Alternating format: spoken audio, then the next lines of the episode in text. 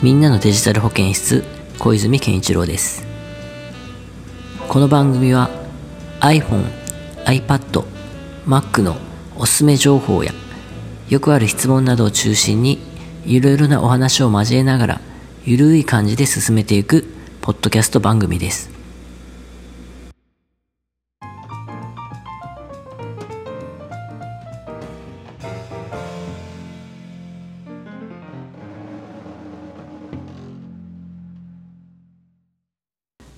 今回は最初から入っているアプリリマインダーの活用法についてご紹介したいと思います。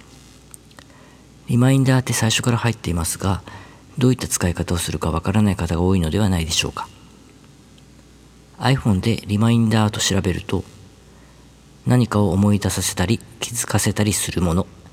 メモや助言などと説明があります。チェックリストの機能がついたメモみたいなイメージではないでしょうか。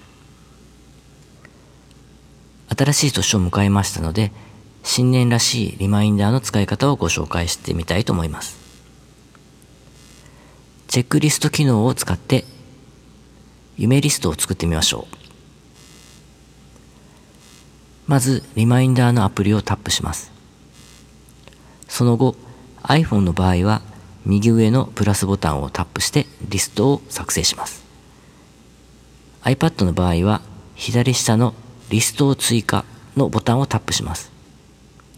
そうしますと、新しいリストを作ることができます。新規リストと書かれているところに自分の名前と夢リストと入力してみましょう。そして下に7色のタグが表示されていますので、自分の好きな色をタップして文字の色を決めます。夢リストと入力した右側にある完了の青いボタンをタップするとリストが出来上がります。リストができたら左側にあるプラスボタンをタップして今年叶えたい夢をどんどん書いていきましょ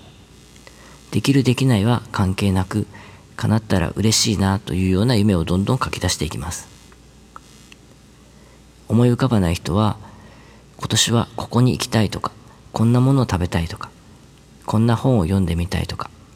人によってはこんな本を書いてみたいというような人もいるかもしれませんね。いろいろ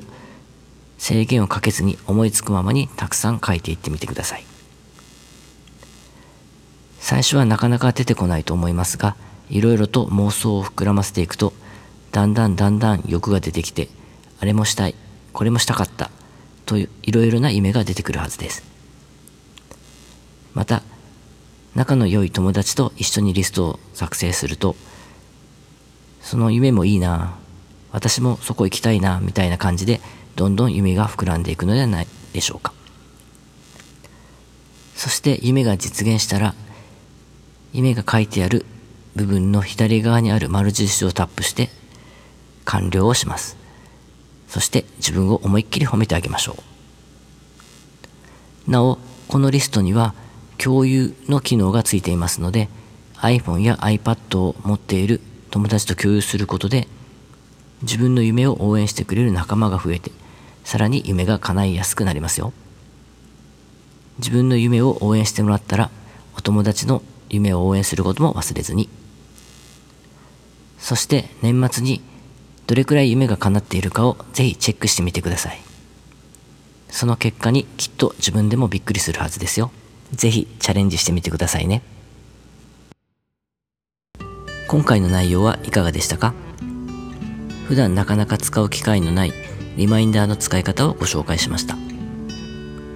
リストを作るのにお金はかかりませんし仮に夢が叶わなかったとしても一切のマイナスはありませんので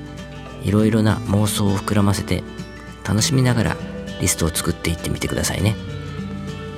次回の放送もお楽しみに。